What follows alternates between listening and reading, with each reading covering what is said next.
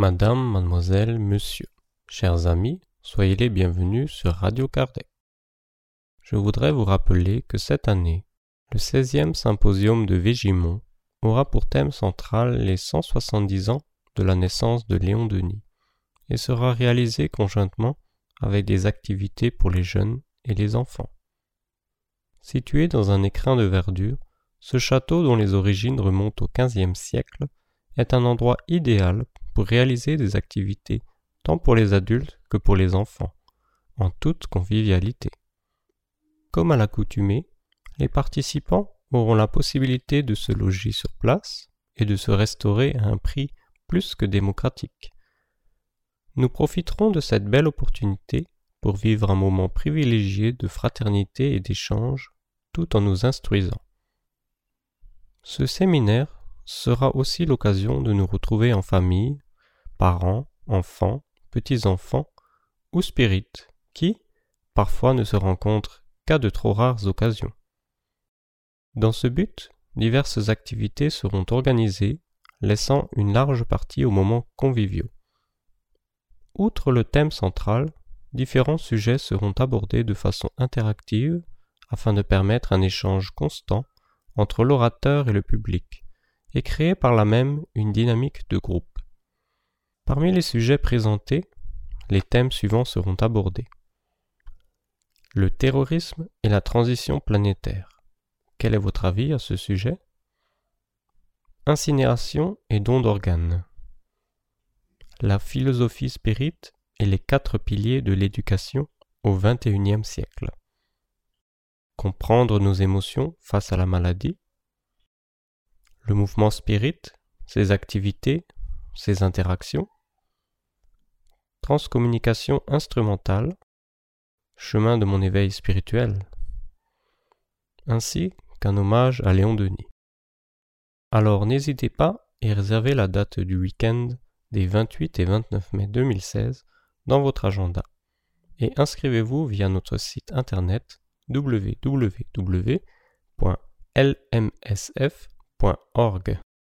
Nous allons maintenant écouter Charles Kempf interviewé par Marc sur l'euthanasie et la sédation profonde, sujet qui à l'heure actuelle fait couler beaucoup d'encre.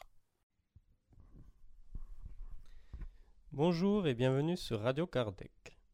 Je suis Marc, bénévole pour la radio, et aujourd'hui nous sommes à Tannes en Alsace, au centre d'études Léon Denis, avec euh, notre frère Charles.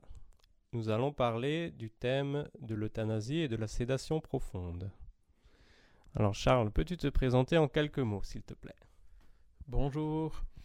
Euh, rapidement, ben, je, mon nom, je suis Charles Kempf, euh, j'ai 56 ans, je suis marié avec euh, un enfant, voilà. J'habite dans la ville de Belfort et puis je travaille dans une grande entreprise du domaine de l'énergie. bonjour à tous les auditeurs de Radio Kardec. Euh, c'est un plaisir de pouvoir euh, vous s'entretenir un petit peu euh, sur ce sujet qui est tellement d'actualité avec vous aujourd'hui. Bon, nous ne sommes pas des professionnels de la radio, évidemment, mais nous faisons au mieux et nous espérons que vous allez apprécier cette petite émission. Voilà. Merci Charles. Alors, revenons à notre thème. Une loi récente en France autorise la sédation profonde et l'arrêt de l'hydratation à la demande du patient, donc il faut qu'il soit d'accord. Quel est le point de vue du spiritisme sur ce sujet? Alors, c'est un sujet qui est intéressant et en même temps un peu polémique en France, hein, puisque on l'a bien vu au moment où on a voté cette loi, il y avait bien sûr des, oppositions assez farouches et puis aussi, euh, je dirais, des groupes euh, qui, de façon tout aussi farouche, euh, soutenaient donc ce droit euh, de pouvoir décider du, meilleur moment de sa mort.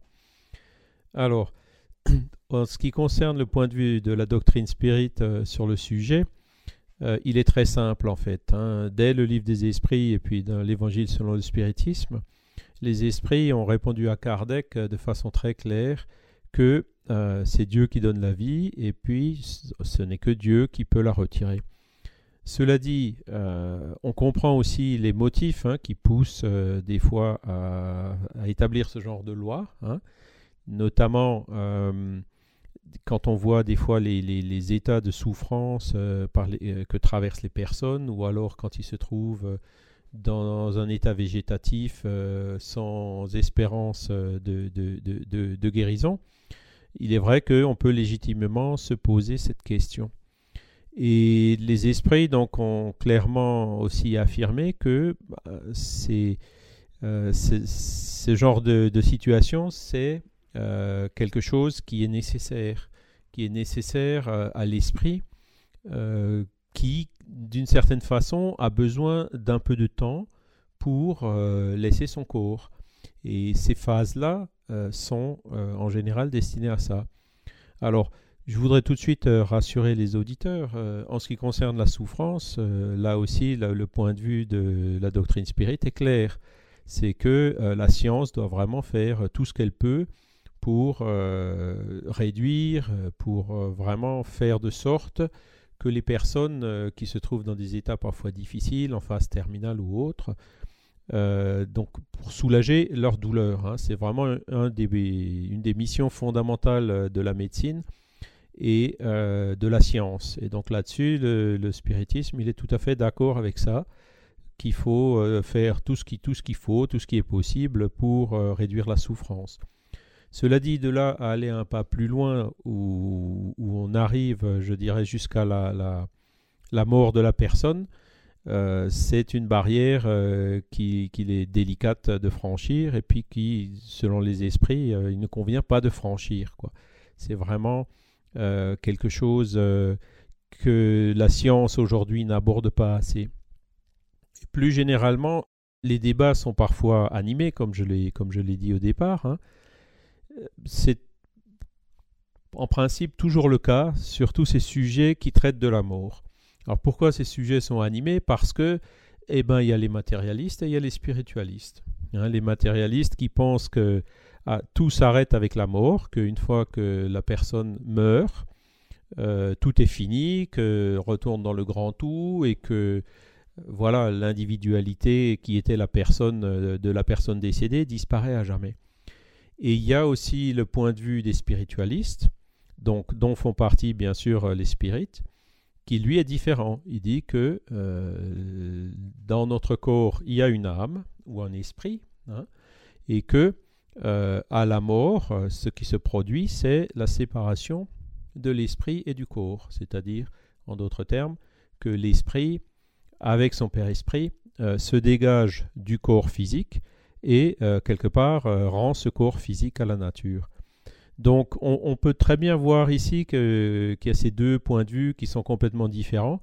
Et donc, suivant qu'une personne soit matérialiste ou soit spiritualiste, elle peut arriver, en fonction du point de départ, de l'hypothèse de départ qu'elle prend, à une conclusion qui est complètement différente.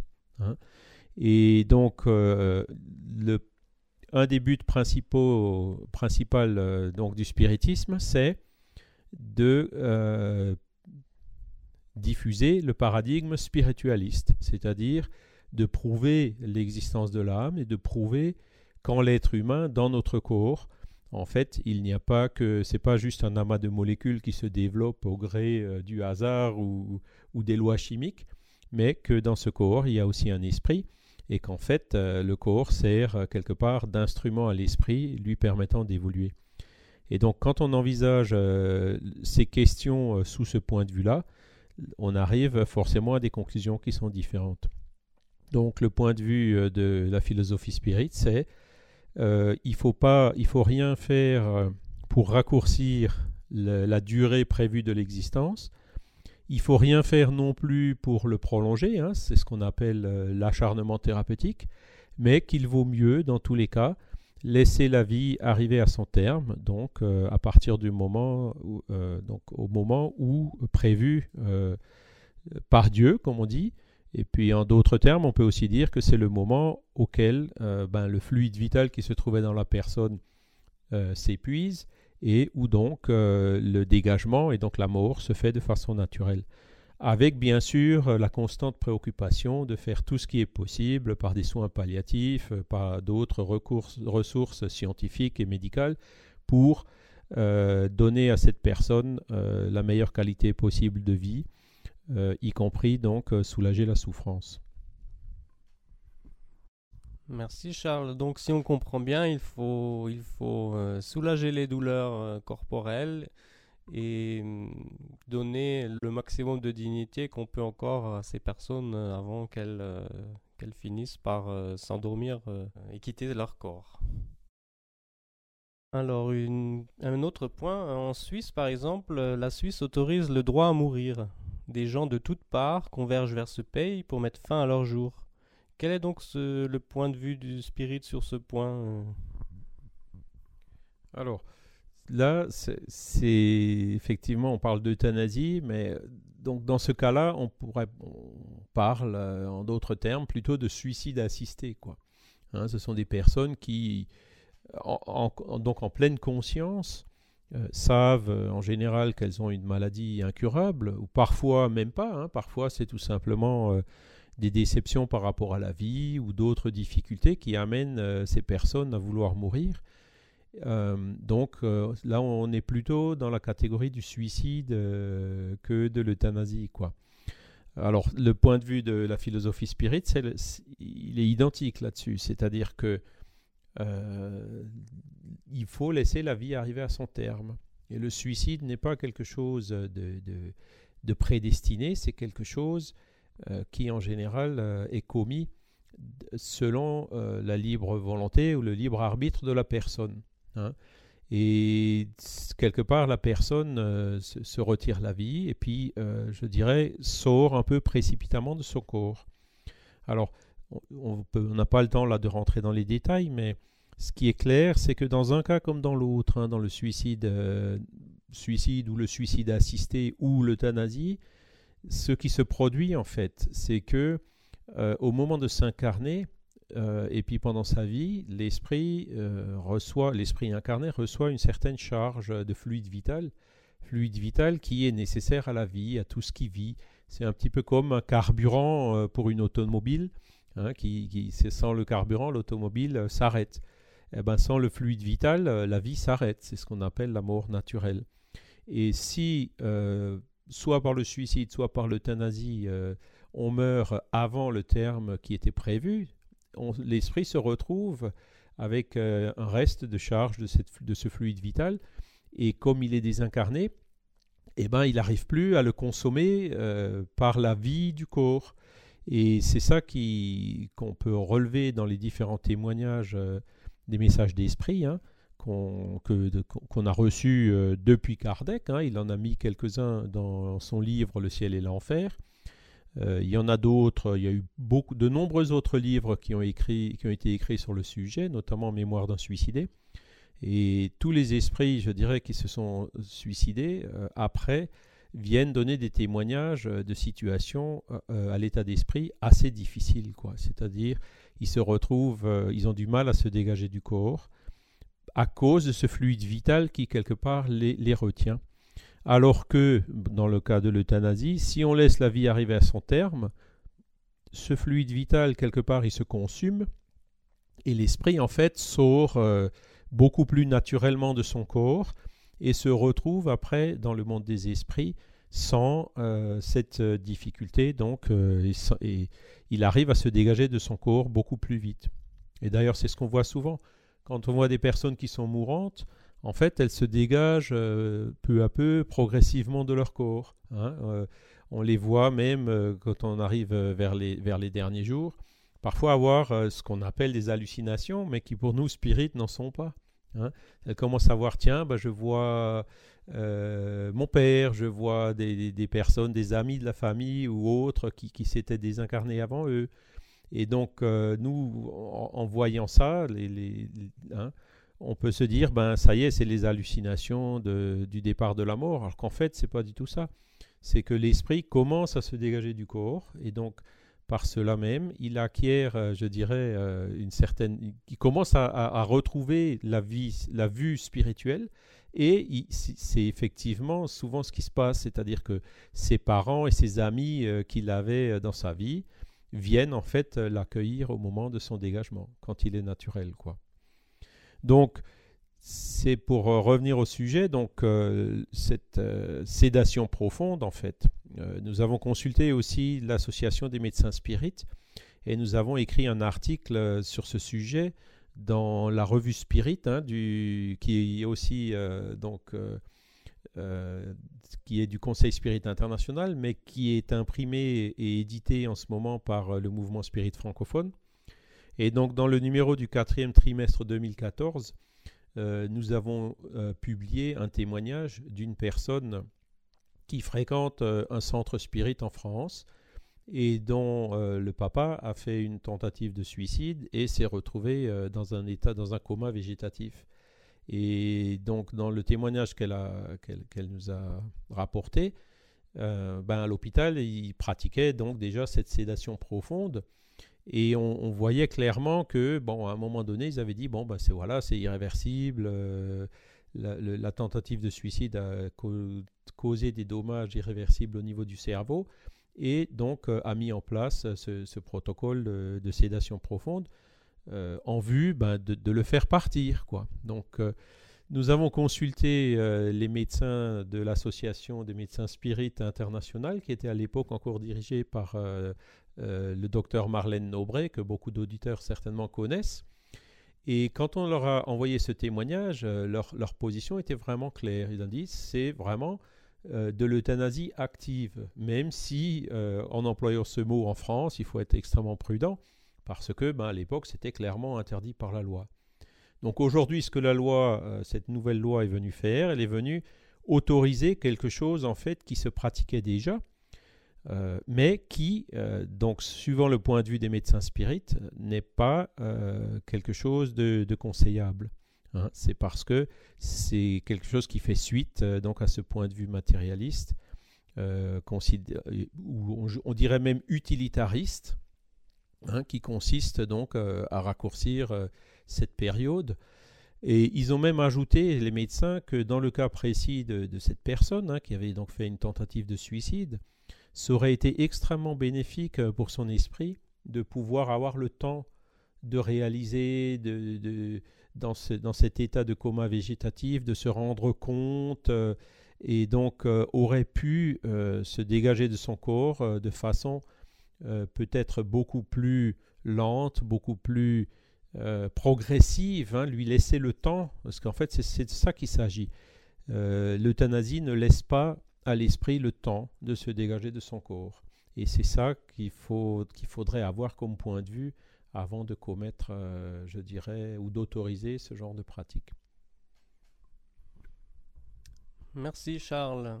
Alors, un tout petit résumé rapide. C'est en fait, on peut faire une analogie entre euh, euh, lors de l'incarnation, euh, le corps va faire, on va dire, le plein, le plein de, fluide vital qu'on peut comparer au, carburant qu'on met dans une voiture.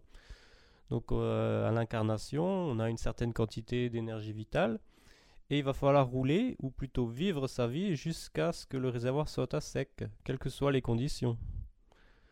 Oui, c'est effectivement un, parallèle intéressant et donc euh, qui permet de, bien visualiser les choses. Alors évidemment, dans la réalité, c'est pas aussi simple puisque euh, comment dire, ce fluide vital, c'est vrai qu'on en reçoit à notre naissance, évidemment.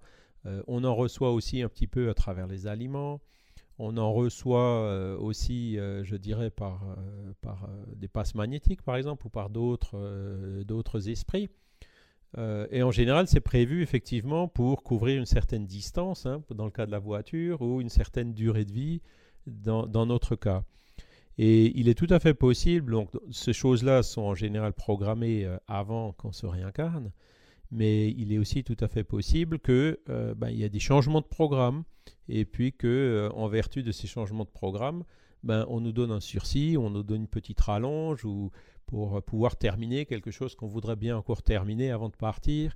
Euh, tout dépend après des conditions, puis des intentions, et in fine de ce, qui nous est, à nous, comme esprit, le plus utile pour notre évolution.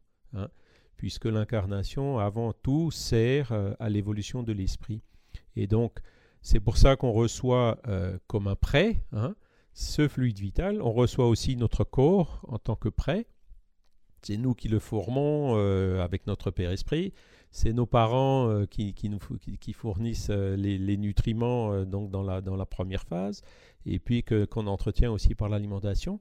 Mais le corps ne nous appartient pas. le jour de la désincarnation, quelque part, on le rend à la nature. Maintenant, il nous a été donné euh, pour euh, faire notre travail, pour faire euh, évoluer, pour apprendre ce qu'on voulait apprendre, pour nous améliorer, pour nous débarrasser d'un défaut. Hein. et donc, il faut qu'on, en prenne soin et qu'on en profite au maximum dans ce sens-là. Et c'est donc là, encore une fois, dans cette, dans cette optique que il vaut mieux, donc, on n'a pas le droit, quelque part, de, de, de, détruire le corps, hein, puisque se donner la mort ou l'euthanasie revient un petit peu à ça. Et la sédation, c'est pareil, la, sédation profonde paralyse certains mécanismes d'autodéfense du corps, par exemple euh, de tousser ou de hein, quand, on, quand on a les, voies respiratoires euh, euh, bouchées, ce genre de, de, réflexes ne se font plus. Et la sédation, clairement, d'après ce que disaient les médecins de, de l'association de médecins spirites accélère la mort. Et après, donc, il y a un autre volet dans la loi qui dit aussi, donc, qui autorise les médecins à arrêter l'hydratation et l'alimentation du corps. Alors là aussi, quand on, se, quand on regarde ça avec un petit peu de recul, on se dit, voilà, il y a une personne qui est dans le coma, qui n'a plus les moyens de s'alimenter lui-même, hein, de s'alimenter elle-même, et puis d'un coup, ben, on lui coupe euh, l'hydratation. Donc quelque part, alors, c'est peut-être un peu fort ce que je vais dire, mais ça revient à, le laisser mourir de soif. Et ça, là aussi, il faut vraiment qu'on se pose les questions. Est-ce que c'est vraiment correct euh, de faire ça? Encore une fois, avec tout le respect. Voilà. Alors, euh, ce qui est bien quand même dans la loi, c'est que c'est à l'autorisation du patient. Alors moi, je dois dire que j'ai déjà dans mon portefeuille un petit papier qui dit je ne veux pas de cétation profonde et je ne veux pas non plus qu'on arrête d'hydrater mon corps si je me trouve un jour en état de coma végétatif. Et quelque part, donc ça c'est mon droit.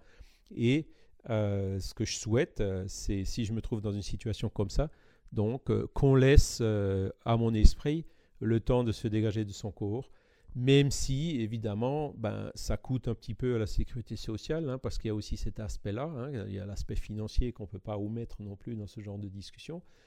Mais bon, euh, quelque part, euh, j'ai travaillé toute ma vie, j'ai cotisé toute ma vie, et puis voilà, si, c'est une chose que je demande et, que la loi aujourd'hui ne me refuse pas. Et dans ce sens-là, la loi euh, laisse quand même cette possibilité. Et donc chacun est d'après libre de choisir ce qui lui convient le mieux. Donc Charles, j'ai déjà vu des reportages ou lu des articles qui concerne des études faites euh, sur des personnes euh, qui sont convalescentes, qui sont dans le coma, qui ne peuvent plus se communiquer par, la bouche, par les yeux, les oreilles, etc.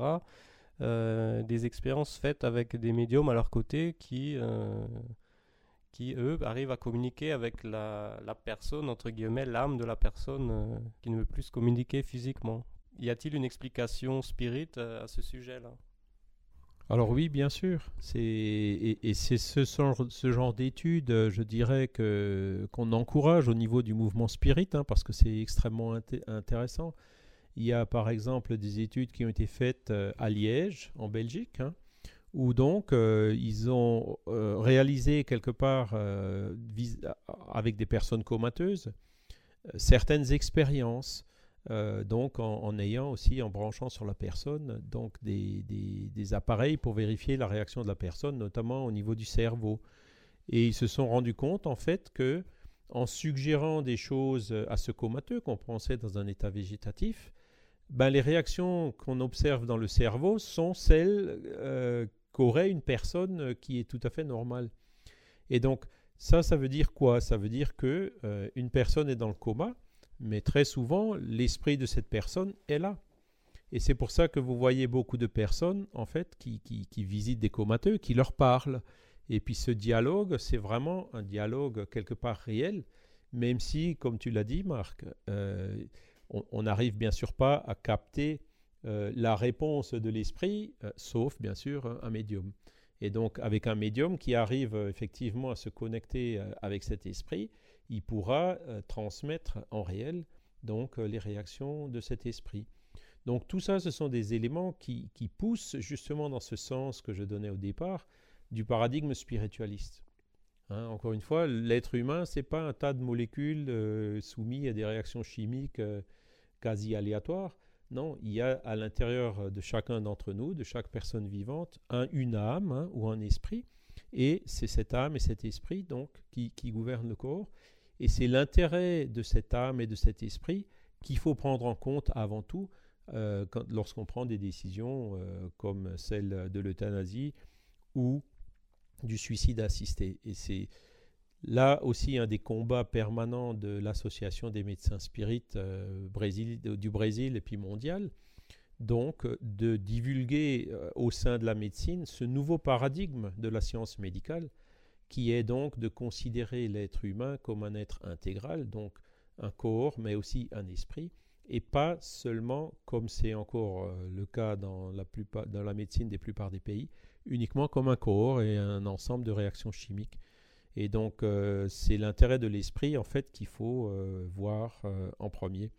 Et donc, ces expériences-là, tout comme les expériences de mort imminente, sont un des éléments, une des meilleures preuves dans ce sens, donc qu'il existe autre chose. Hein. Le, cas de l'EMI est bien caractéristique. La personne a un arrêt cardiaque, ses organes ne fonctionnent plus, il a les yeux fermés, euh, le cerveau ne réagit plus, donc euh, les, des signaux transmis par les oreilles jusqu'au cerveau euh, n'engendrent plus de réaction. Et pourtant, cette personne, quand elle revient à elle, elle a gardé une mémoire visuelle, auditive, elle sait exactement tout ce qui s'est passé. Et donc, c'est là où on voit que ben, cette perception n'est pas passée par le corps. Elle est allée directement à l'esprit, donc qui s'était pendant cette expérience de mort imminente, dégagé temporairement de son corps. Et c'est là un des, un des phénomènes les plus intéressants de l'actualité. Et là aussi, les spirites encouragent beaucoup l'étude de ce genre de phénomène parce que c'est la meilleure preuve qu'il existe euh, en l'être humain un esprit. Merci Charles. Donc on a, on a vu euh, qu'il faut, qu'il faut éviter de, de, raccourcir sa vie. Hein.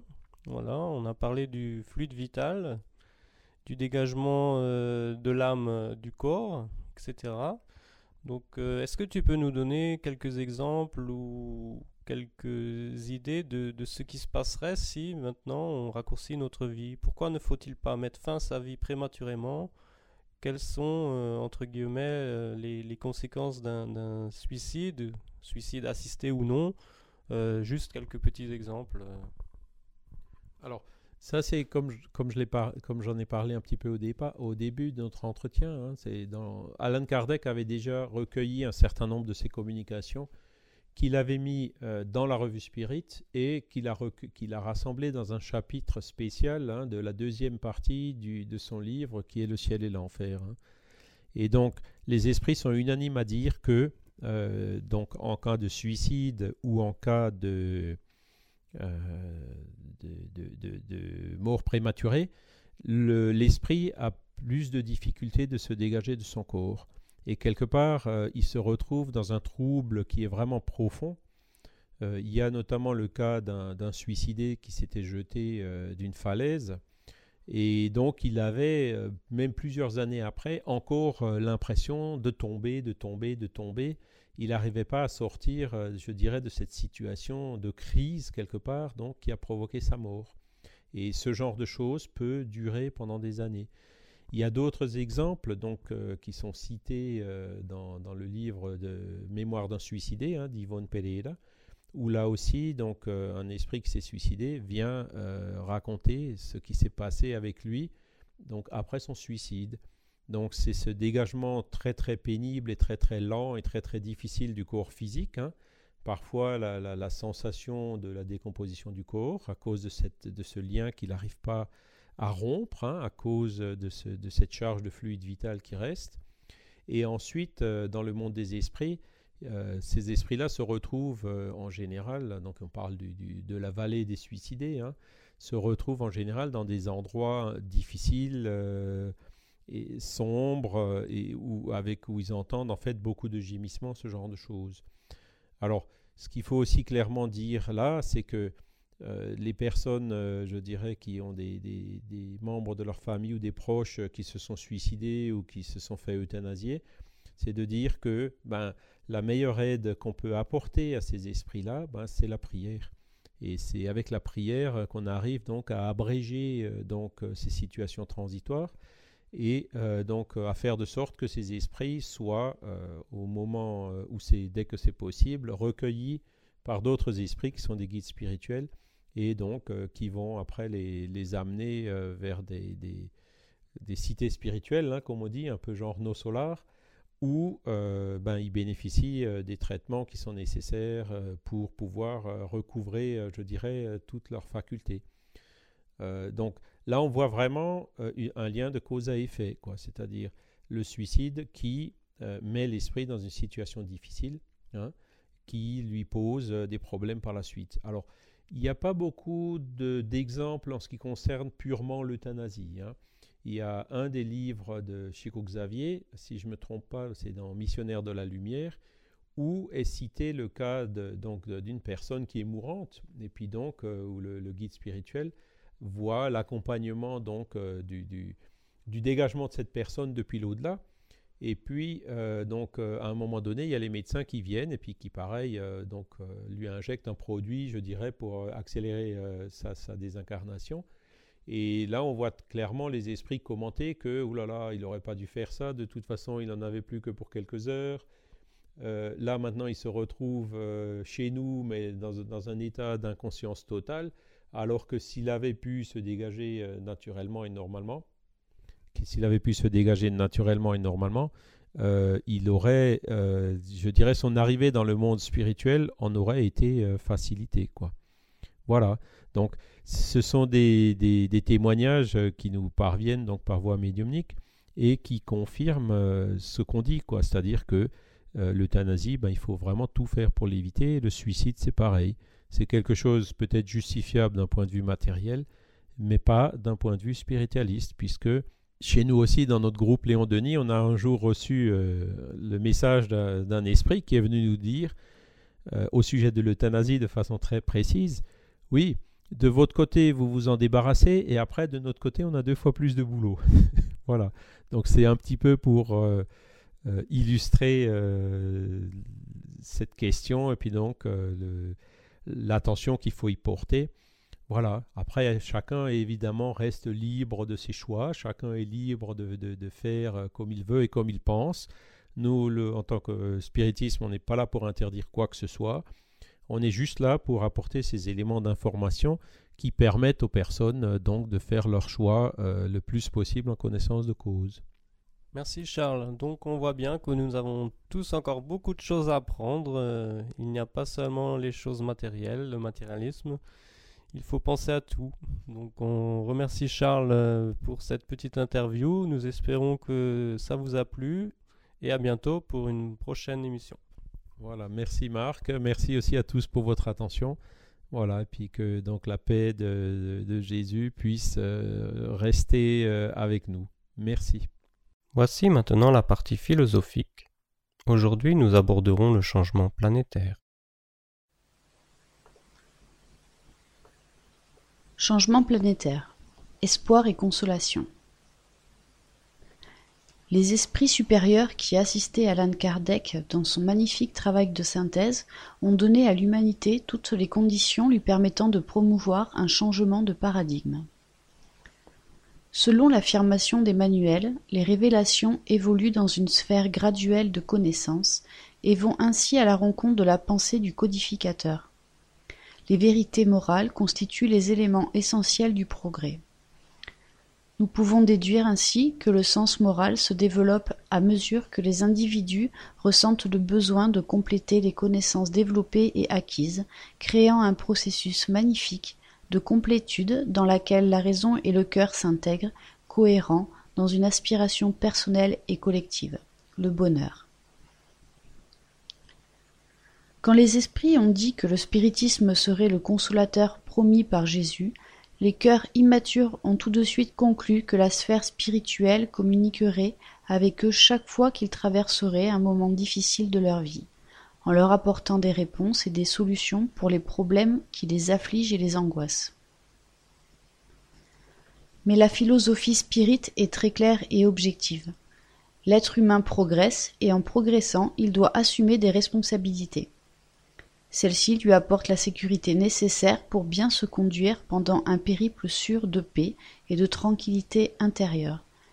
Mais cela ne veut pas dire que les autres personnages agiront ainsi, car nous vivons dans un vaste océan de diversité culturelle, morale, intellectuelle, religieuse et en dernier lieu évolutive.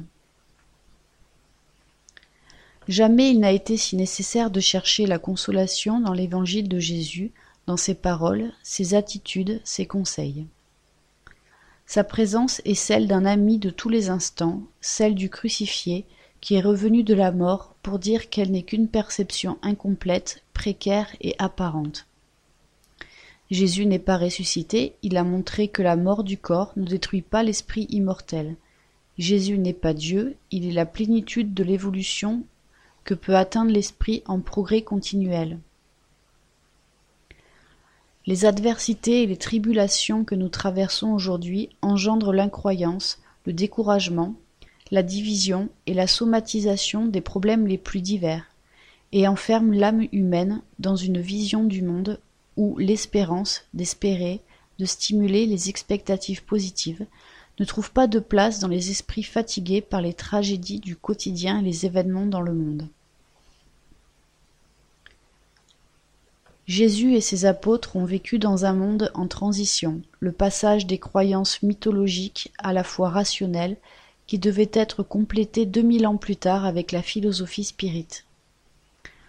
Depuis cette époque, l'être humain a multiplié les conquêtes, mais les problèmes de l'esprit qui ne pense qu'à s'alimenter de satisfaction immédiate l'empêchent de voir le futur de manière optimiste et correcte. Le livre des esprits, à la question mille neuf, nous donne une instruction de Paul de Tarse. Pour atteindre l'unité divine, trois choses sont nécessaires la justice, l'amour et la science. Trois choses y sont opposées et contraires l'ignorance, la haine et l'injustice. Et il complète. Celui qui, par un écart, par un faux mouvement de l'âme, s'éloigne du but de la création, qui consiste dans le culte harmonieux du beau, du bien, idéalisé par l'archétype humain, Jésus-Christ est responsable de la désorganisation sociale. C'est le moment de changer les paradigmes.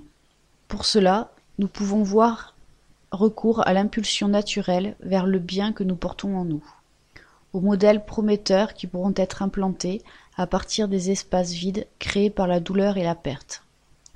Les esprits qui, ont collaboré à la codification sont et seront à nos côtés pour que nous réalisons en nous et auprès de nous ce nouveau modèle de paix et de prospérité spirituelle, en modelant la nouvelle civilisation à laquelle nous aspirons tant. Sonia Teodoro da Silva Nous vous proposons maintenant d'écouter le chapitre 4 du livre Notre demeure. André Louis continue de nous faire découvrir l'existence dans le monde spirituel par sa propre expérience.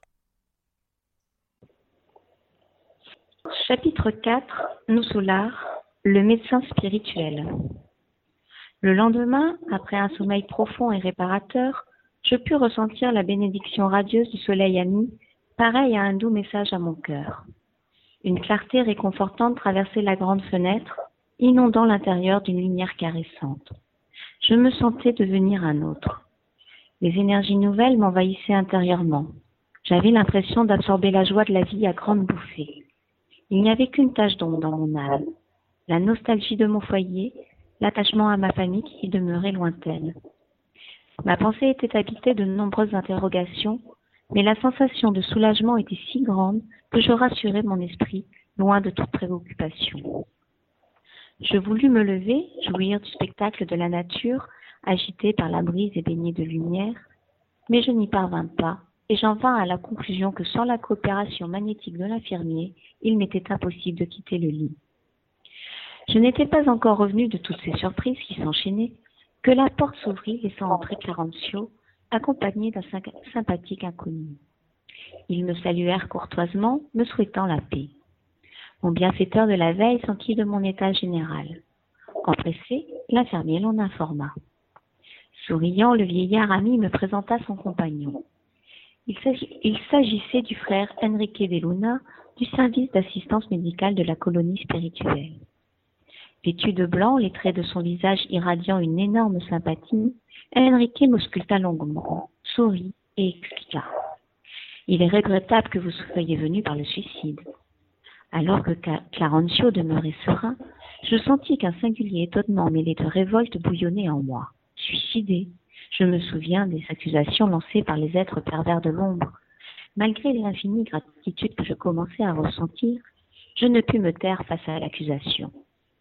Je crois qu'il y a erreur, assurai-je offensé. Mon retour du monde n'a pas été dû à cela. J'ai lutté plus de quarante jours à l'hôpital tentant de vaincre la mort. J'ai subi deux opérations graves en raison d'une occlusion intestinale. Oui, répondit le médecin, démontrant la même sérénité supérieure. Mais l'occlusion avait ses racines dans des causes profondes. Peut-être n'avez-vous pas assez réfléchi. L'organisme spirituel a en lui l'histoire complète des actions pratiquées dans le monde. Et se penchant, il indiqua des points déterminés de mon corps. Voyons la zone intestinale, s'exclama-t-il. L'occlusion découlait d'éléments cancéreux, et ceci provenait de certaines négligences de votre part par rapport à la syphilis. La maladie n'aurait peut-être pas revêtu des conséquences aussi graves si votre comportement mental sur la planète s'était trouvé à l'intérieur des principes de la fraternité et de la tempérance. Hélas, votre mode de vie bien particulier, souvent irrité et sévère, captait les vibrations destructrices de ceux qui vous écoutaient. N'avez-vous jamais pensé au fait que la colère pourrait être une source de force négative pour chacun de nous? L'absence d'autocontrôle, la négligence dans la manière dont vous traitiez vos semblables, que vous avez souvent offensés sans réfléchir, vous conduisez fréquemment dans la sphère des êtres malades et inférieurs. Une circonstance comme celle-ci a grandement aggravé votre état physique. Après une longue pause pendant laquelle il m'examina attentivement, il continua. Avez-vous déjà observé, mon ami, que votre foie a été maltraité par votre propre action, que vos reins ont été oubliés dans un terrible mépris des présents sacrés? Un singulier désappointement envahit mon cœur. Ne paraissant pas percevoir l'angoisse qui m'opprimait, le médecin poursuivit disant Les organes du corps somatique possèdent d'incalculables réserves selon les desseins du Seigneur. Vous avez perdu d'excellentes opportunités, gaspillant les précieux patrimoine de l'expérience physique. La longue tâche qui vous a été confiée par les grands de la spiritualité supérieure a été réduite à de simples tentatives dans le travail qui n'a pas été accompli. Tout l'appareil gastrique a été détruit par les excès d'alimentation et de boissons alcooliques, apparemment sans importance. La syphilis a dévoré vos énergies les plus essentielles, et comme vous le voyez, le suicide est incontestable. J'ai alors médité sur les chemins humains, réfléchissant aux opportunités perdues. Durant la vie incarnée, j'étais parvenu à dissimuler mon visage derrière de nombreux masques adaptés aux situations. Je ne pouvais supposer, en ces temps lointains, qu'il me serait demandé des comptes concernant de simples épisodes que j'avais pour habitude de considérer comme des faits sans grande importance. J'avais jusque-là conçu les erreurs humaines selon les concepts de la criminologie. Tout événement insignifiant qui n'y entrait pas faisait partie des phénomènes naturels. Mais maintenant, un autre système de vérification des erreurs commises m'apparaissait. Je n'avais pas à affronter les tribunaux de la torture et n'étais pas jeté dans les abysses infernaux. À l'inverse, des bienfaiteurs souriants commentaient mes faiblesses comme qui veille sur un enfant désorienté, loin du regard des parents. Cela dit, cet intérêt spontané blessait ma fierté d'homme. Reçu la visite d'être diabolique venu me torturer, trident en main, j'aurais trouvé la force de rendre la déroute moins amère. Toutefois, la bonté exubérante de Clarencio, l'inflexion de tendresse du médecin et le calme fraternel de l'infirmier pénétraient profondément mon esprit. Je ne ressentais aucune volonté de réaction. La honte me faisait souffrir et tout cela me fit pleurer. Le visage entre les mains, pareil à un enfant contrarié, je me mis à hoqueter sous l'effet de la douleur qui me paraissait ne jamais devoir cesser. Je ne pouvais que reconnaître les faits. Enrique de Luna parlait avec raison. Finalement, mes élans de vanité s'étouffèrent et je reconnus l'étendue de mon irréflexion du passé. La fausse notion de dignité, la fausse notion de dignité personnelle cédait la place à la justice. Face à ma vision spirituelle, il n'existait maintenant qu'une réalité torturante. J'étais réellement un suicidé. J'avais perdu la précieuse opportunité de l'expérience humaine. Je n'étais rien d'autre qu'un naufragé que l'on avait recueilli par charité. À cet instant, le généreux Clarencio s'assit au bord du lit et me caressant paternellement les cheveux, dit avec émotion. Oh mon fils, ne te culpabilise pas de cette manière. Je suis allé te chercher en réponse à l'intercession de ceux qui t'aiment dans les plans les plus, dans les plans plus élevés. Tes larmes attristent leur cœur. Ne veux-tu pas te montrer reconnaissant en étant fort durant l'examen de tes propres fautes? En réalité, ta position est celle d'un suicidé inconscient et il convient de reconnaître que des centaines d'êtres s'absentent quotidiennement de la Terre dans les mêmes conditions. Calme-toi alors, profite des trésors du repentir, garde la bénédiction du remords, sans oublier que l'affliction ne résout pas les problèmes. Aie confiance dans le Seigneur et en notre dévouement fraternel. Tranquillise ton âme perturbée, car un grand nombre d'entre nous a déjà déambulé sur tes chemins. Face à la générosité qui ressortait de ses paroles, je me jetai dans les bras paternels de Clarencio et pleurai longuement. Merci Pascal. Alors pour replacer euh, ce chapitre 4, on avait découvert dans les chapitres précédents qu'André Louis, après plusieurs années dans le seuil, lieu considéré, enfin pas considéré, mais un petit peu lieu de déperdition où se trouvent les, des esprits inférieurs, il est secouru par des bons esprits, dont Clarencio, qu'on connaîtra plus tard comme étant un ministre de, de, nos solars. Après s'être réveillé à l'hôpital de nos solars et avoir assisté à la prière collective, il a maintenant, euh, il se réveille maintenant euh, revigoré et euh, en, étudiant ou en essayant de reprendre ses esprits sur ce qu'il a vécu en si peu de temps entre ses expériences du seuil et son séjour à, l'hôpital de nos solars, il a la visite de Clarencio et d'un autre, et d'un autre esprit. Il dit lui-même que grâce à la prière collective et puis à ce qu'il a vécu dans cet hôpital en si peu de temps, il, euh, il a des impressions complètement différentes. Il connaît quelque chose d'autre, de nouveau, de différent, loin des habitudes terrestres, qu'il commence à être, puisqu'il dit lui-même qu'il se sent devenir un autre. Donc il commence à reprendre euh, des forces, à reprendre des goûts aussi, j'allais dire à la vie, puisqu'il nous parle au début de ce chapitre et il va découvrir dans ce chapitre un nouvel aspect du monde spirituel et de ses lois divines. Et c'est ce que sont venus lui apporter comme enseignement Clarencio et euh, ce qu'il découvrira comme un médecin euh, spirituel, puisqu'il nous présente Enrique de Luna comme un esprit au service d'assistance médicale de la colonie spirituelle. À présent, retrouvons Léon Denis pour nous parler de la volonté, dans son livre Le problème de l'être et de la destinée. Le problème de l'être et de la destinée de Léon Denis. Troisième partie, Les puissances de l'âme, chapitre 20, La volonté. L'étude de l'être, à laquelle nous avons consacré la première partie de cet ouvrage, nous a laissé entrevoir le puissant réseau des forces, des énergies cachées en nous. Elle nous a montré que tout notre venir, dans son développement illimité, y est contenu en germe. Les causes du bonheur ne se trouvent pas en des lieux déterminés de l'espace, elles sont en nous, dans les profondeurs mystérieuses de l'âme.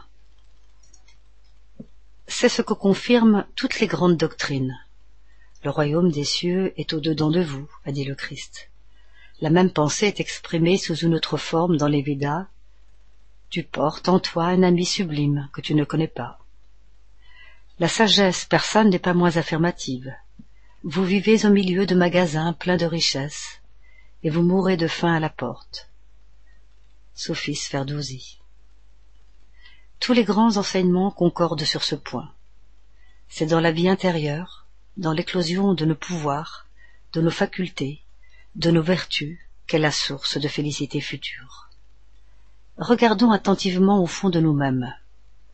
Fermons notre entendement aux choses externes, et après avoir habitué nos sens psychiques à l'obscurité et au silence, nous verrons surgir des lumières inattendues, nous entendrons des voix fortifiantes et consolatrices. Mais il est peu d'hommes qui sachent lire en eux, explorer ces retraites où dorment des trésors inestimables. Nous dépensons notre vie en choses banales, oiseuses. Nous parcourons le chemin de l'existence sans rien savoir de nous-mêmes, de ces richesses psychiques dont la mise en valeur nous procurerait des jouissances sans nombre. Il y a dans toute âme humaine deux centres, ou plutôt deux sphères d'action et d'expression.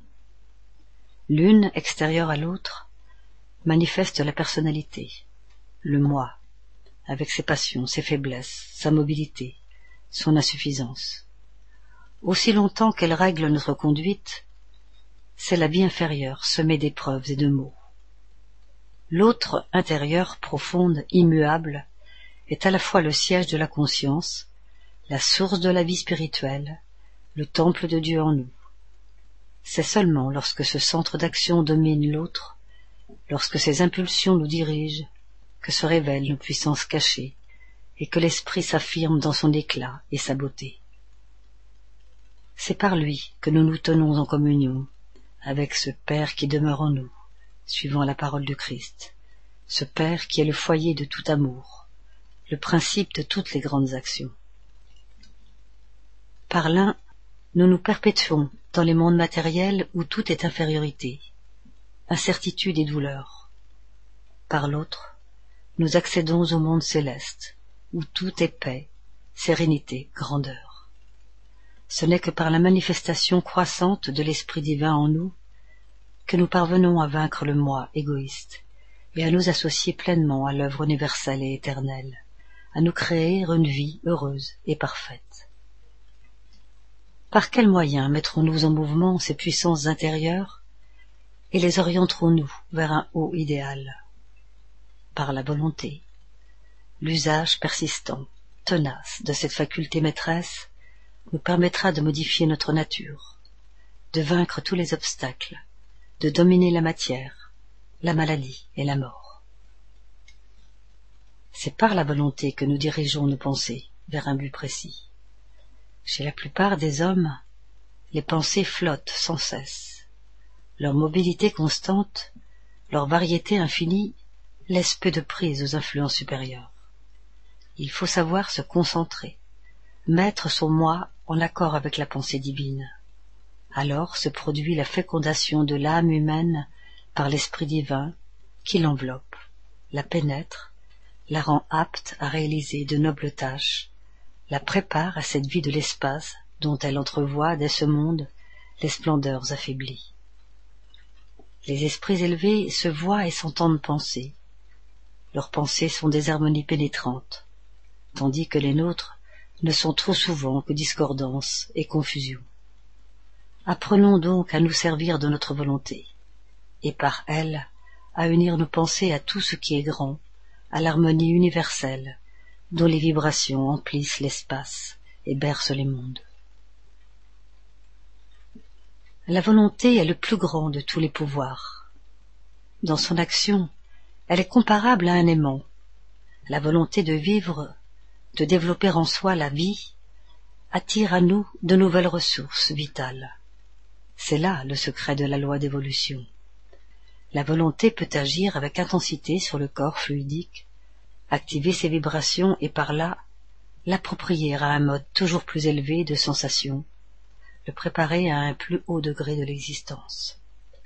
Le principe d'évolution n'est pas dans la matière, il est dans la volonté, dont l'action s'étend à l'ordre visible des choses, comme à l'ordre visible et matériel.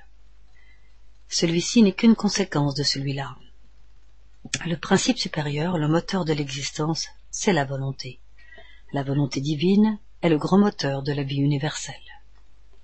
Ce qui importe par-dessus tout, c'est de comprendre que nous pouvons tout réaliser dans le domaine psychique.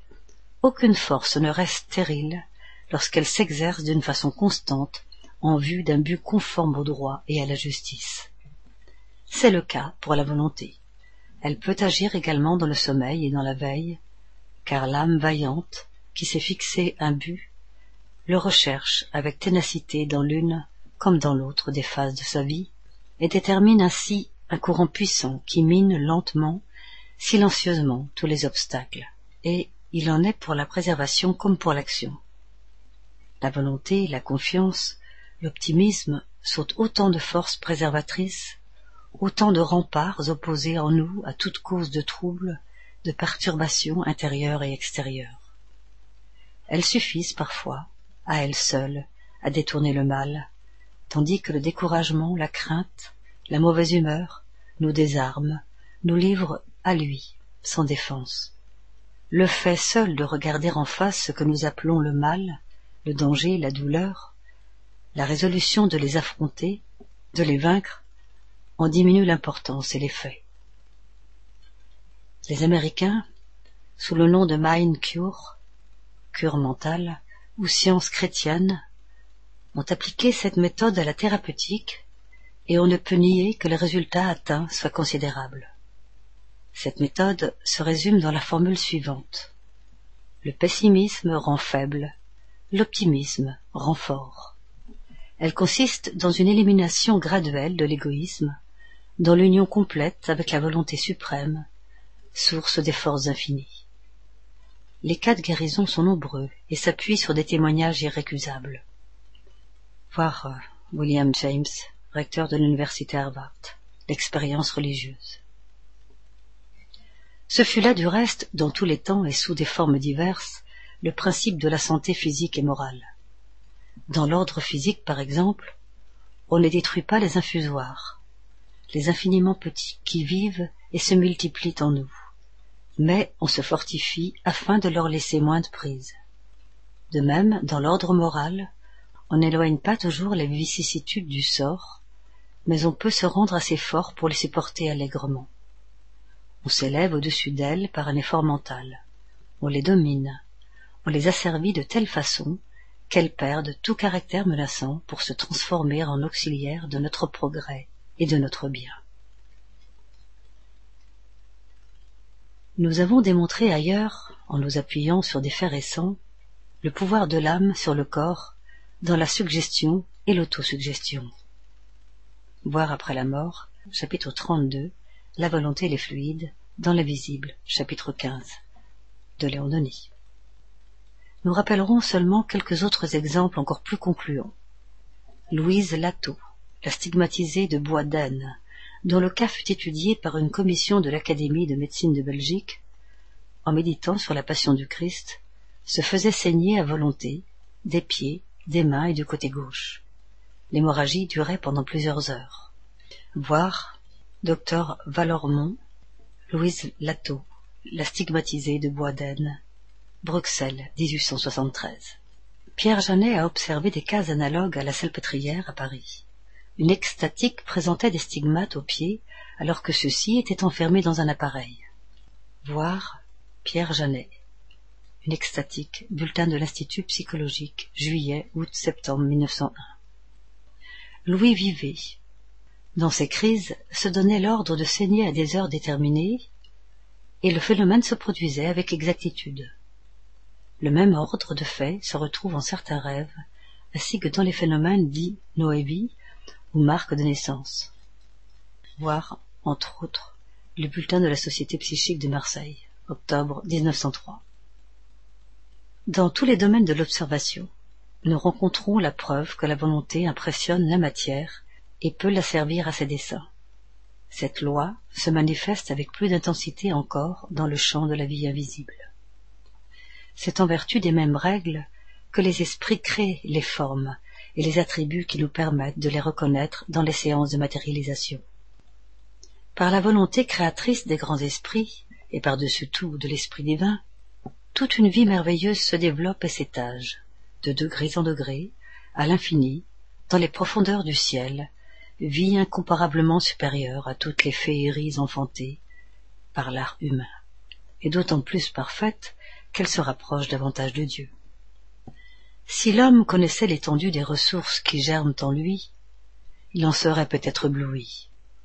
Mais au lieu de se croire faible et de craindre l'avenir, il comprendrait sa force, il sentirait qu'il peut lui-même créer cet avenir. Chaque âme est un foyer de vibrations que la volonté active.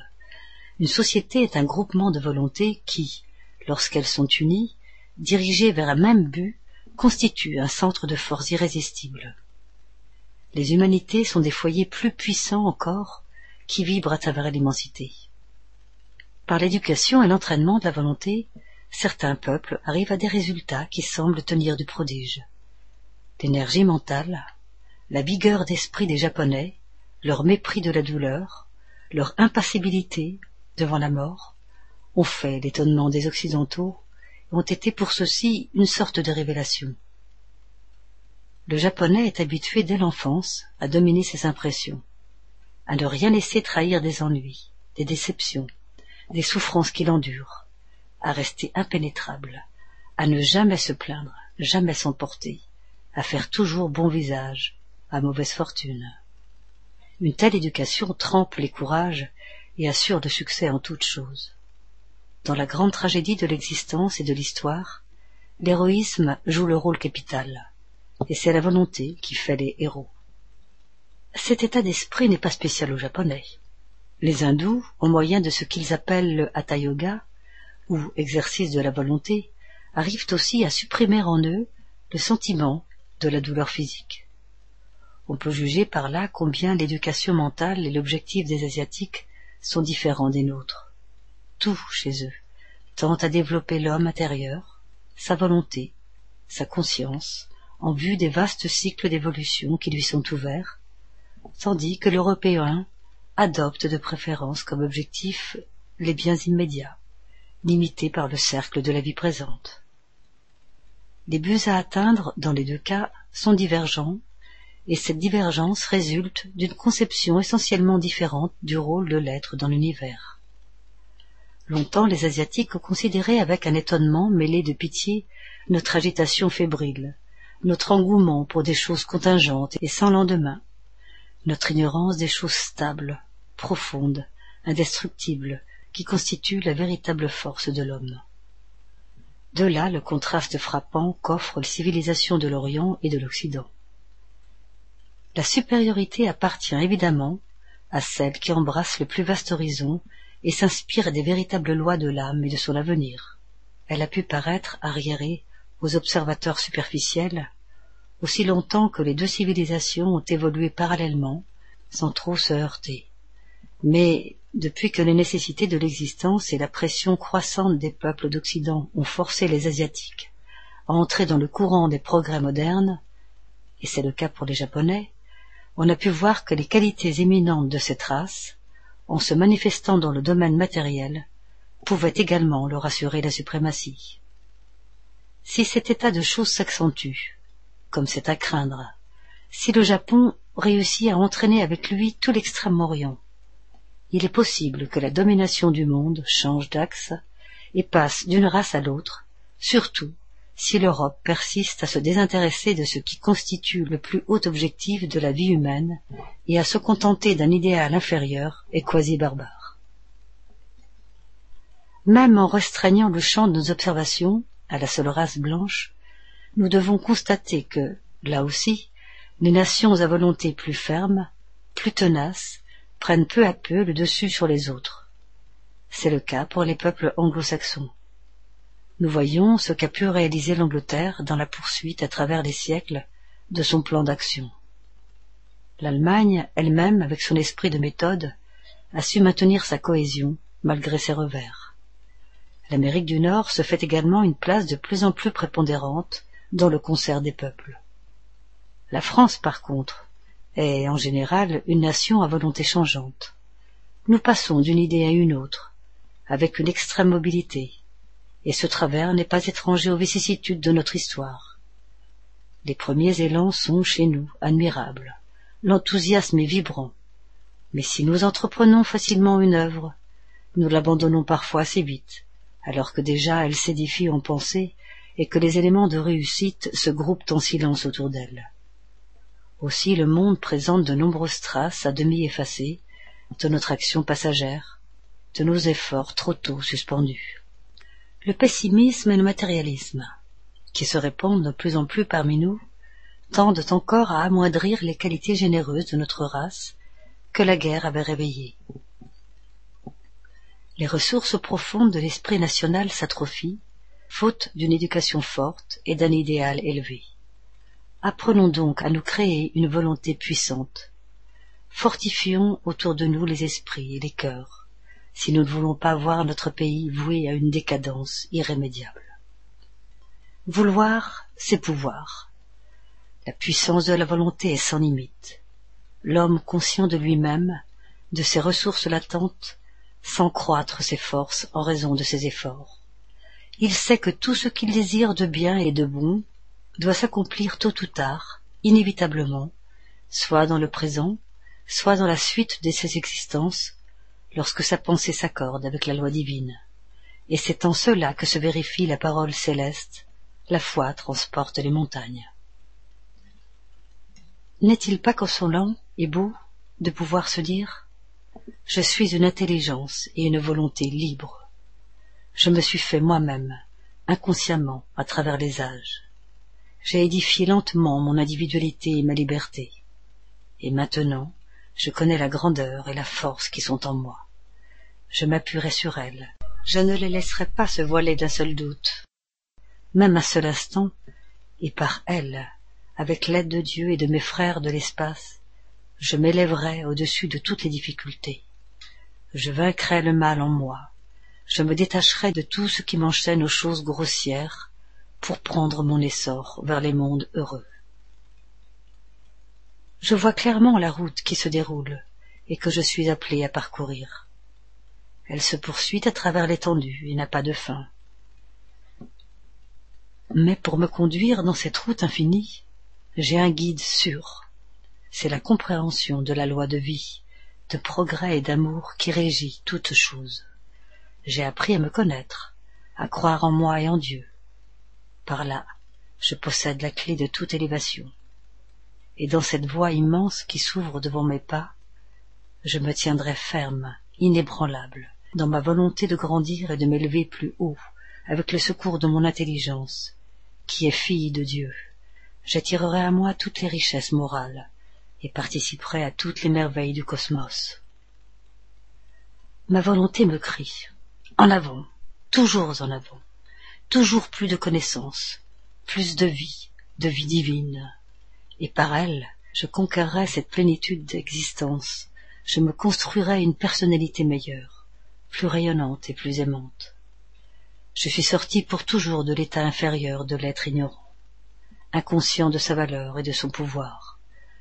Je m'affirme dans l'indépendance et la dignité de ma conscience, et tends la main à tous mes frères en leur disant Réveillez-vous de votre lourd sommeil, déchirez le voile matériel qui vous enveloppe, apprenez à vous connaître, à connaître les puissances qui sont en vous et à les utiliser.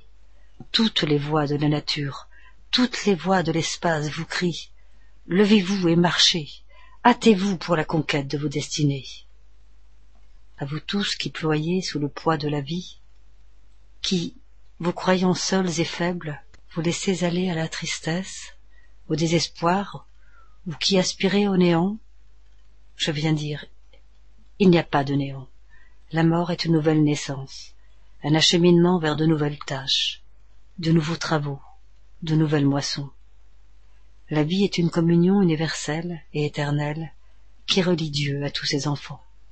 À vous tous qui vous croyez usés par les souffrances et les déceptions, pauvres êtres affligés, cœurs desséchés par l'âpre vent des épreuves, esprits froissés, déchirés par la roue de fer de l'adversité, je viens dire.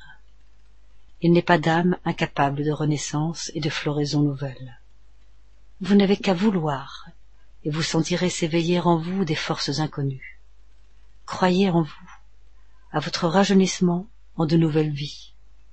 Croyez à vos destinées immortelles. Croyez en Dieu, soleil des soleils, foyer immense dont une étincelle brille en vous et peut allumer une ardente et généreuse flamme. Sachez que tout homme peut être bon et heureux. Pour le devenir, il suffit qu'il le veuille avec énergie et continuité. Cette conception mentale de l'être, mûrie dans l'obscurité des existences douloureuses, préparée par la lente évolution des âges, s'épanouira dans la lumière des vies supérieures, et tous acquerront cette magnifique individualité qui nous est réservée. Dirigez sans cesse votre pensée vers cette vérité, que vous pouvez devenir ce que vous voudrez être, et sachez vouloir être toujours plus grand et meilleur. C'est là la notion du progrès éternel et le moyen de le réaliser. C'est là le secret de la force mentale, d'où découlent toutes les forces magnétiques et psychiques. Quand vous aurez acquis cette maîtrise sur vous-même, vous n'aurez plus à redouter ni les reculs, ni les chutes, ni les maladies, ni la mort. Vous aurez fait de votre moi intérieur et fragile une individualité haute, stable, puissante. Maintenant, nous allons retrouver Jean-Pierre, qui va nous parler de l'enseignement spirit. Bien, chers auditeurs, lors de la dernière émission, nous avions parlé de la codification spirit et des cinq ouvrages de base, à savoir le livre des esprits, le livre des médiums, l'évangile selon le spiritisme, le ciel et l'enfer, et la Genèse. Cette étude portera sur Dieu. Grand 1. L'existence de Dieu. L'homme qui méconnaît Dieu et ne veut pas savoir quelle force, quelles ressources, quels secours viennent de lui, de la communion avec lui? Celui-là est comparable à un indigent qui habite à côté de palais pleins de trésors, et risque de mourir de misère devant la porte qui lui est ouverte et par où tout l'invite à entrer. La croyance en Dieu s'affirme et s'impose en dehors et au-dessus de tous les systèmes, de toutes les philosophies, de toutes les croyances. L'homme ne peut pas s'en désintéresser, croyance en Dieu, parce que l'homme est un être pensant. L'homme vit, et il lui importe de savoir quelle est la source, quelle est la cause, quelle est la loi de la vie.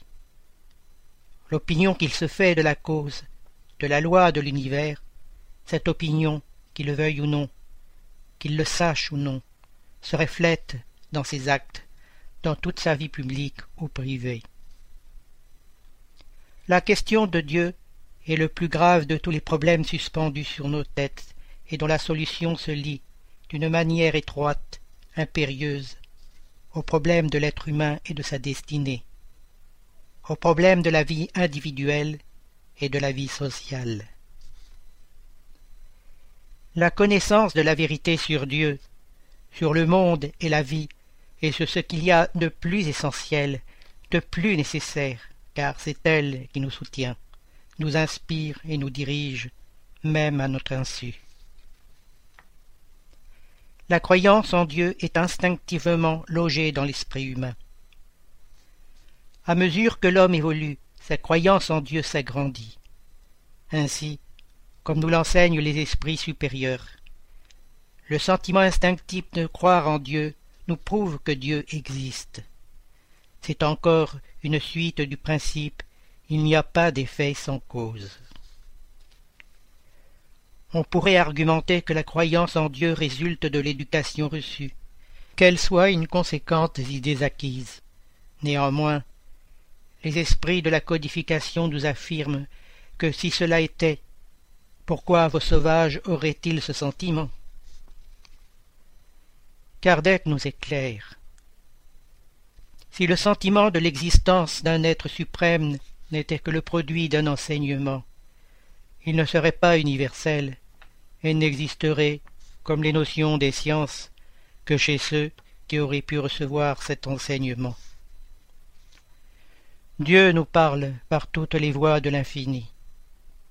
Il nous parle non pas dans une Bible écrite il y a des siècles, mais dans une Bible qui s'écrit tous les jours, avec ses caractères majestueux, qui s'appellent l'océan, les mers, les montagnes, les astres du ciel, par toutes les harmonies douces et graves qui montent du sein de la terre ou descendent des espaces éthérés. Il nous parle encore dans le sanctuaire de notre être, aux heures de silence et de méditation. Quand les bruits discordants de la vie matérielle se taisent, alors la voix intérieure, la grande voix s'éveille, se fait entendre. Cette voix sort des profondeurs de la conscience et nous parle du devoir, de progrès, d'ascension. Il y a en nous, comme une retraite intime, comme une source profonde d'où peuvent jaillir des flots de vie, d'amour, de vertu, de lumière. Là se manifeste ce reflet, ce germe divin, caché dans toute âme humaine. L'histoire de l'idée de Dieu chez les hommes nous montre que cette idée fut relative à l'état intellectuel des nations et de leurs législateurs, au mouvement de la civilisation, à la poésie des climats, à la race des habitants, à la date des temps où fleurissent les différents peuples, au progrès de l'esprit humain. En descendant le cours des âges, nous assistons successivement aux défaillances et aux tergiversations de cette idée impérissable qui, parfois brillante et parfois éclipsée, peut néanmoins toujours être discernée dans l'histoire de l'humanité. Elle se lie étroitement à l'idée de loi comme à celle de devoir et de sacrifice. C'est pourquoi, lorsque l'idée de Dieu s'affaisse, toutes ces autres notions s'affaiblissent. Elles s'évanouissent peu à peu pour faire place au personnalisme, à la présomption, à la haine de toute autorité, de toute direction, de toute loi supérieure. Nous dirons donc que méconnaître, négliger la croyance en Dieu et la communion de pensée qui s'y rattache, ce serait en même temps méconnaître ce qu'il y a de plus grand, et dédaigner les puissances intérieures qui font notre véritable richesse. Ce serait fouler aux pieds notre propre bonheur, tout ce qui peut faire notre élévation, notre gloire, notre félicité. L'idée de Dieu s'impose à nous par toutes les facultés de notre esprit, en même temps qu'elle parle à nos yeux par toutes les splendeurs de l'univers. L'intelligence suprême se révèle comme la cause éternelle, où tous les êtres viennent puiser la force, la lumière et la vie. C'est là l'Esprit divin, l'Esprit puissant que l'on honore, sous tant d'appellations différentes, mais qui, sous tous ces noms, est toujours le centre, la loi vivante, la raison par qui les êtres et les mondes se sentent vivre, par qui ils se connaissent, se renouvellent et s'élève. Vivre sans croire en un être supérieur, c'est nier l'œuvre de la création, c'est omettre l'évidence, le réel, c'est alimenter notre orgueil, c'est rester dans l'état d'ignorance où nous sommes encore. En résumé, c'est nier la réalité à la portée de tous, car tout dans l'univers, le visible et l'invisible, et surtout notre conscience, nous parle d'un être supérieur. De plus, la croyance en Dieu est une question essentielle pour la compréhension de la doctrine spirite. Toutefois, pour élucider ce sujet si important, nous avons maintenant des ressources plus hautes que celles de la pensée humaine. Nous avons l'enseignement de ceux qui ont quitté la terre, l'appréciation des âmes qui, ayant franchi la tombe, nous font entendre du sein du monde invisible leur avis, leurs appels, leurs exhortations. Il est vrai que tous les esprits ne sont pas également aptes à traiter ces questions. Tous ne sont pas également développés. Tous ne sont pas parvenus au même degré d'évolution.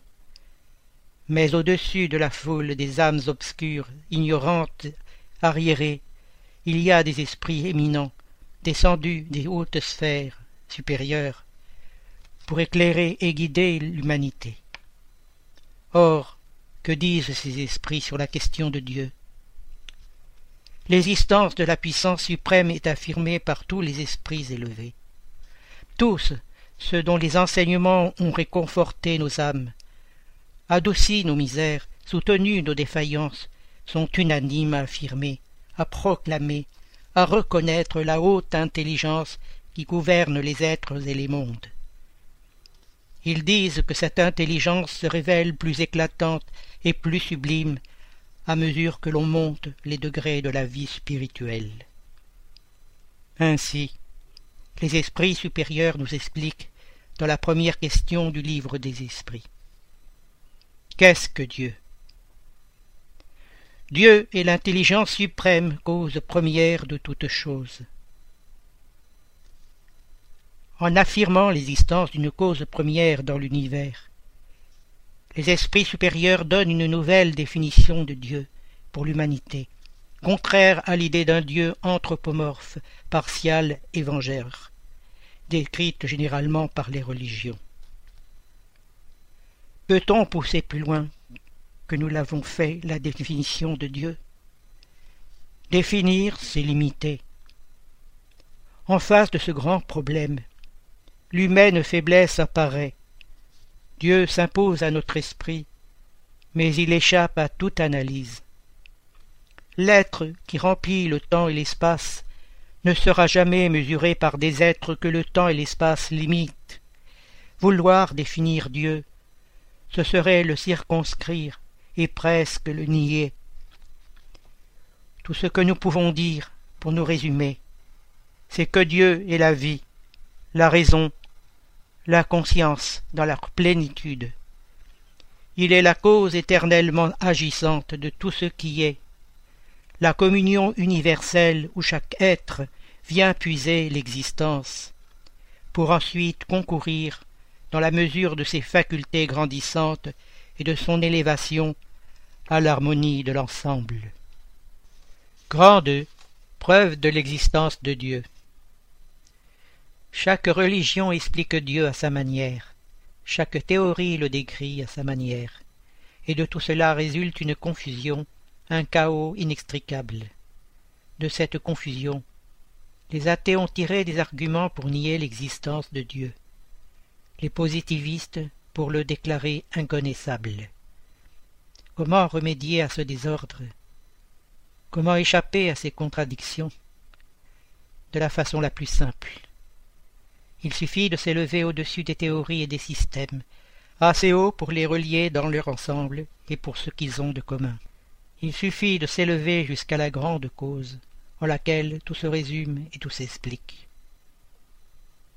Douter de l'existence de Dieu serait nier que tout est fait à une cause et avancer que rien n'a pu faire quelque chose. La preuve de l'existence de Dieu, comme le disent les esprits, peut être trouvée dans un axiome que vous appliquez à vos sciences. Il n'y a pas d'effet sans cause. Cherchez la cause de tout ce qui n'est pas l'œuvre de l'homme, et votre raison vous répondra. Nous voyons sans cesse une multitude innombrable d'effets, dont la cause n'est pas dans l'humanité, puisque l'humanité est impuissante à les reproduire et même à les expliquer. Ces effets ne se produisent point au hasard, fortuitement et sans ordre.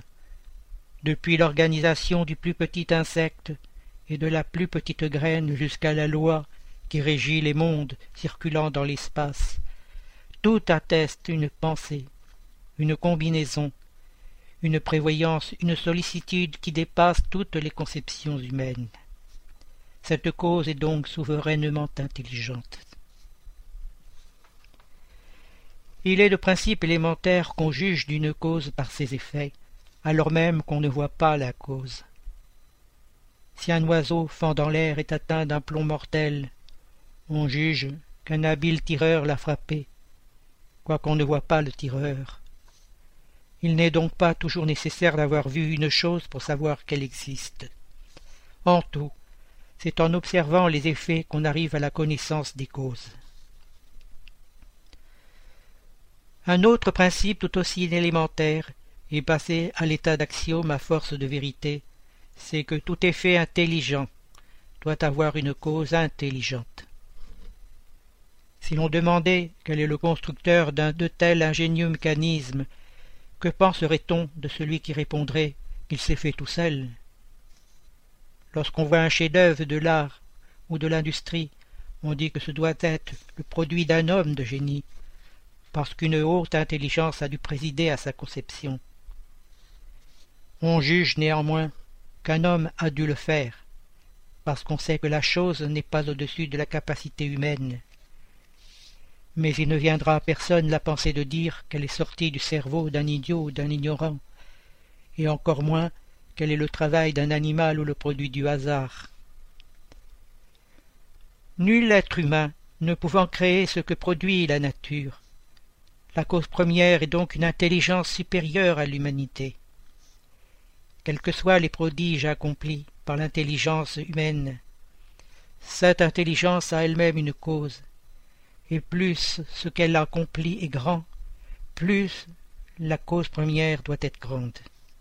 C'est cette intelligence qui est la cause première de toute chose, quel que soit le nom sous lequel l'homme l'a désignée.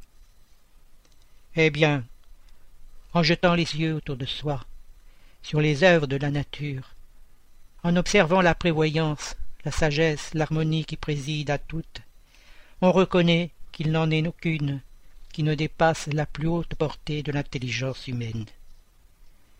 Dès lors que l'homme ne peut les produire, c'est qu'elles sont le produit d'une intelligence supérieure à l'humanité, à moins de dire qu'il y a des effets sans cause. L'harmonie qui règle les ressorts de l'humanité décèle des combinaisons et des vues déterminées, et, par cela même, révèle une puissance intelligente. Attribuer la formation première au hasard serait un non-sens, car le hasard est aveugle et ne peut produire les effets de l'intelligence. Un hasard intelligent ne serait plus du hasard. Dieu ne se montre pas, mais il s'affirme par ses œuvres. L'existence de Dieu est donc un fait acquis, non seulement par la révélation, mais par l'évidence matérielle des faits. Les peuples sauvages n'ont pas eu de révélation, et cependant ils croient instinctivement à l'existence d'une puissance surhumaine. Ils voient des choses qui sont au-dessus du pouvoir humain, et ils en concluent qu'elles proviennent d'un être supérieur à l'humanité. Ne sont-ils pas plus logiques que ceux qui prétendent qu'elles se sont faites toutes seules? Bien, chers auditeurs, nous continuerons de parler de Dieu à la prochaine émission. Merci de votre écoute. Merci Jean-Pierre.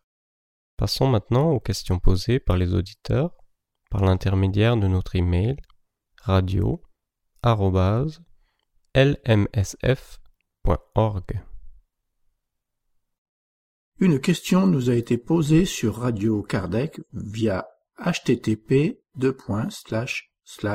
radiokardec.lmsf.org.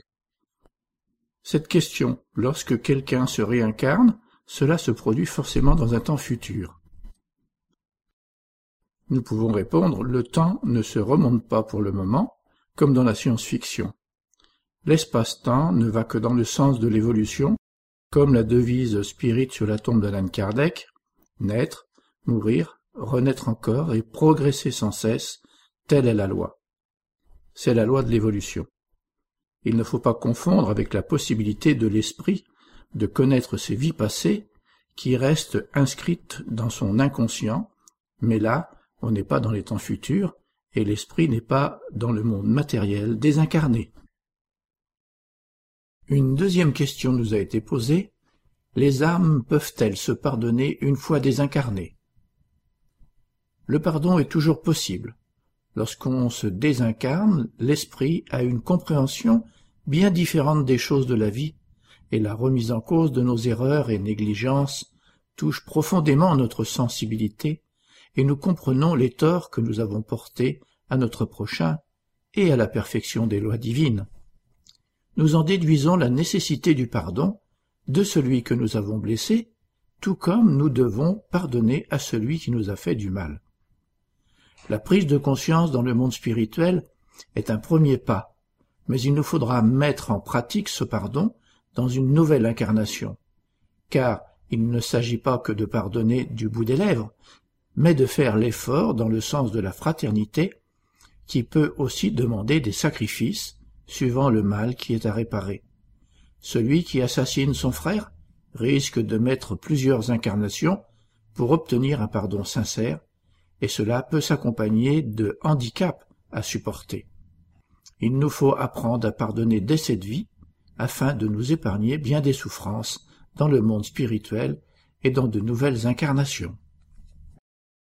Le groupe Spirit de Bruxelles, NECAFLA, N-E-E-C-A-F-L-A, ASBL, nous informe qu'aura lieu, le mardi 10 mai 2016 à Bruxelles, une conférence ayant pour thème Le triomphe de la vie, la réincarnation selon la vision spirit, présentée par Divaldo Franco.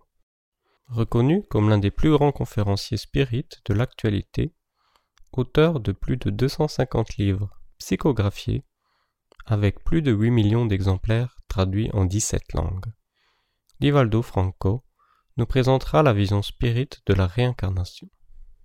La conférence aura lieu à la librairie UOPC, avenue Gustave de May, 1160 Oderghem, Bruxelles, à côté du métro Hermann de Brou. L'accueil à la librairie se fait à partir de 18h.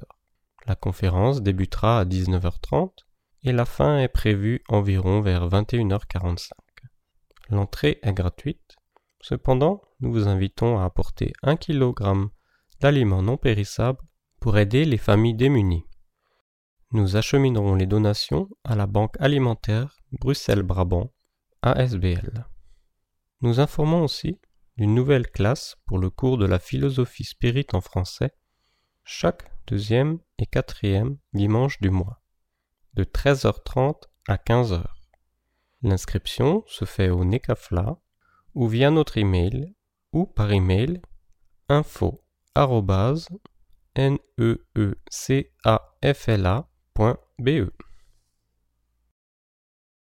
Chers auditeurs, l'émission se termine. Nous demandons au Centre Spirit francophone de bien vouloir nous faire parvenir les informations que nous pouvons relayer, activités, dates de conférences, etc par mail à l'adresse radio-lmsf.org. C'est avec plaisir que nous en informerons les auditeurs. Vous pouvez aussi aller sur les différents sites du mouvement spirit francophone et y trouver des informations et renseignements grâce aux liens qui existent sur le site www.lmsf.org. Chers auditeurs, nous sommes heureux d'avoir passé quelques instants ensemble et nous vous disons à bientôt sur Radio Kardec.